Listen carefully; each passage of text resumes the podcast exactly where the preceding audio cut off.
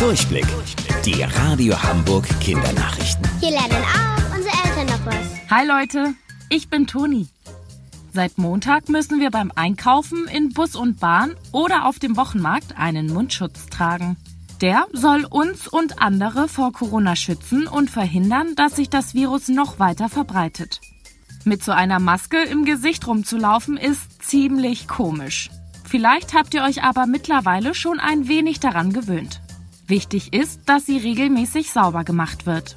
Denn Bakterien und Viren können an ihr kleben bleiben. Aber wie mache ich die denn überhaupt richtig sauber?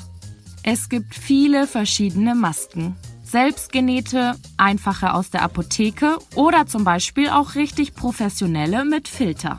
Das heißt, jede muss anders gereinigt werden.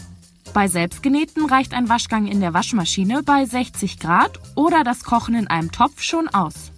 Auch in Mikrowellen können einige wieder frei von Keimen werden. Das solltet ihr aber auf keinen Fall ausprobieren, wenn ein Draht darin verarbeitet ist. Denn dann kann es zu Blitzen und Funken in der Mikrowelle kommen. Wie ihr eure Masken richtig reinigt und was ihr beachten müsst, findet ihr bei uns im Netz. Klickt euch rein unter radiohamburg.de.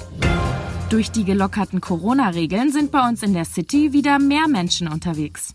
Deshalb macht der Hamburger Verkehrsverbund einen Schritt Richtung Normalität. Ab Montag werden S- und U-Bahnen wieder häufiger und mit mehr Wagen fahren. In den letzten Wochen waren nämlich viel weniger Bahnen unterwegs. Einfach weil nicht so viele gebraucht wurden. Durch die zusätzlichen Fahrten soll sichergestellt werden, dass der vorgeschriebene Sicherheitsabstand von 1,5 Metern zuverlässig eingehalten werden kann.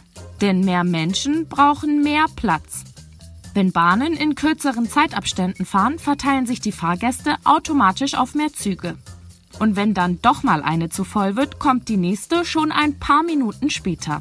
Der HVV plant außerdem ab Montag wieder regelmäßige Fähren auf allen Linien. Wusstet ihr eigentlich schon?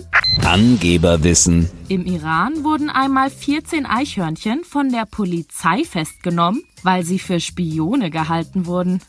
Bis dann, eure Toni.